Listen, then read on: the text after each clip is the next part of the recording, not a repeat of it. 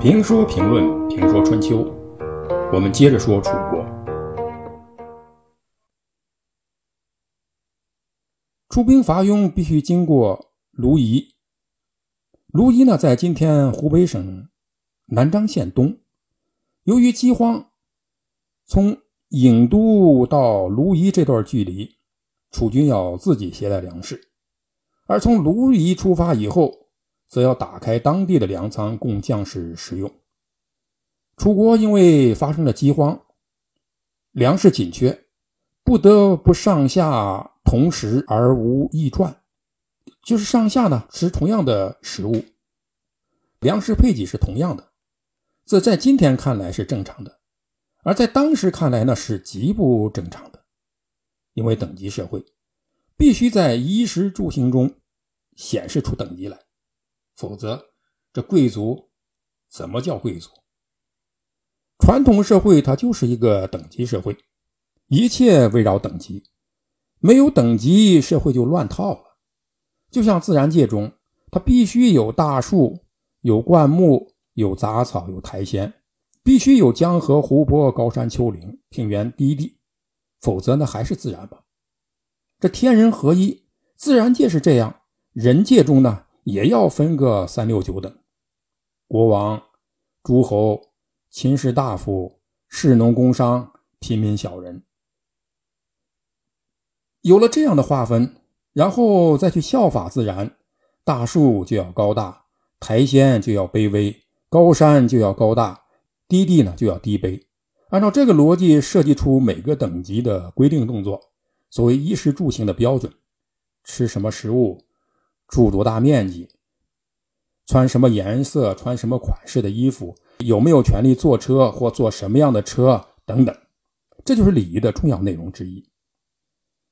现代社会人们所接受的一个基本的或普世的价值是人人平等，但在传统社会里，人生来就是不平等的，人不可能平等，就像自然界一样，因为自然界不平等，人也不能平等。因此，传统国家要想走向现代化，一个基本的前提是必须要有平等、自由、负责任的公民。所以，有人提出呢，五四运动提出的民主与科学的口号，它有瑕疵，啊，科学能解决了自然的真，但不能解决人类的善美。民主它没有人人平等的前提，只能是主民，而不可能是真正的民主。所以在那个时候呢，应该有一个口号，就是追求平等，人人平等呢，才是进入现代社会的前提和基础，才应当成为价值的追求。了解了这一点，我们就知道，楚军上下吃同样的食物而无异传的窘境与尴尬，也因此激发了楚军将士的士气。您想想。楚王都沦落到与士兵吃同样的东西了。实际上，楚王不可能吃士兵同样东西。那做士兵的哪还有脸不奋勇杀敌呢？楚军到达了沟啊，这个沟呢在湖北省军县旧城西边。派卢吉离带兵去攻打庸人，结果卢吉离在庸人的方城，也就是湖北省竹山县东。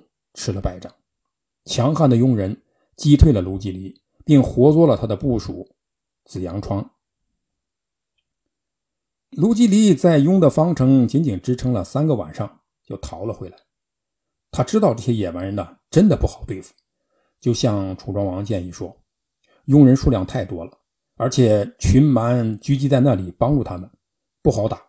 不如我们调动大军，把王族，也就是楚庄王的禁卫军。”也发动起来，合兵一处，然后再进行攻击。楚国的大夫潘王坚决反对，说：“没必要，我们现在这些军队呢就足够了。现在我们需要的是多和他们打仗，多和他们交手，但是不要打胜仗，多打败仗，让他们骄傲。敌人骄傲了，就会因为轻敌而不设防，而我军呢，蓄怒以待。”就可以把他们打败，这真的是一个好主意。因为当时呢，楚国缺的是粮食，你派更多的兵，后勤供应紧张，粮食紧缺就会带来更大的困难。因此，他需要用智慧。潘王的建议呢就很有智慧，而且潘王呢也很有知识产权意识。他强调说：“这是我们的先君坟茂，也就是楚武王的哥哥征服其他部族所采用的办法。”楚庄王同意了潘王的建议，派出部队和庸人交战，打了七仗，败了七仗。每一次失败呢，都夸张的做狼狈逃窜的状态。庸人看到楚军每次败逃，也就不再追击了，心中油然产生了对楚军的轻蔑。楚军多次落败而逃，使庸人产生了轻敌的情绪。庸人觉得。楚军呢，已经不堪一击，不足一战了，因而斗志松懈，大大的放松了对楚军的防备。这是很要命的。楚军要的就是这个效果。看到庸人的松懈，楚军突然出其不意，大举进攻。楚庄王亲临战场，坐着一辆专车，亲自指挥。楚军兵分两路，一路。由大夫子越率领，另一路由大夫子贝率领，合力夹击。楚人当然知道庸人并不是那么好对付的，因此为了置庸国于死地，还采取了外交的策略，联合了秦国和八国的军队，一同发起进攻。因为庸国呢，对八国、对秦国也少不了骚扰。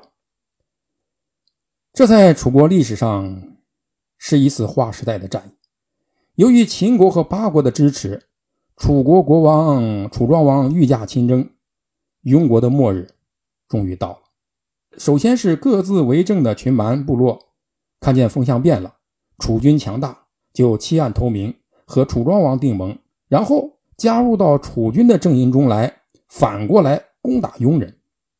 这庸人呢，陷于孤立，最后在楚、秦、八的合力轮番攻击下。庸国彻底被打垮，楚庄王趁机灭亡了庸国。庸国的灭亡对于楚国的发展具有很大的意义。经过几代人的努力，楚国终于除掉了自己在江汉流域中最大的对手。他为巩固楚国的地区霸权地位，为楚国向山岭高地发展，兼并更多的部族。扩大自己的力量，开辟了一条宽广的道路。同时，他也为楚庄王争霸中原奠定了稳定的基础。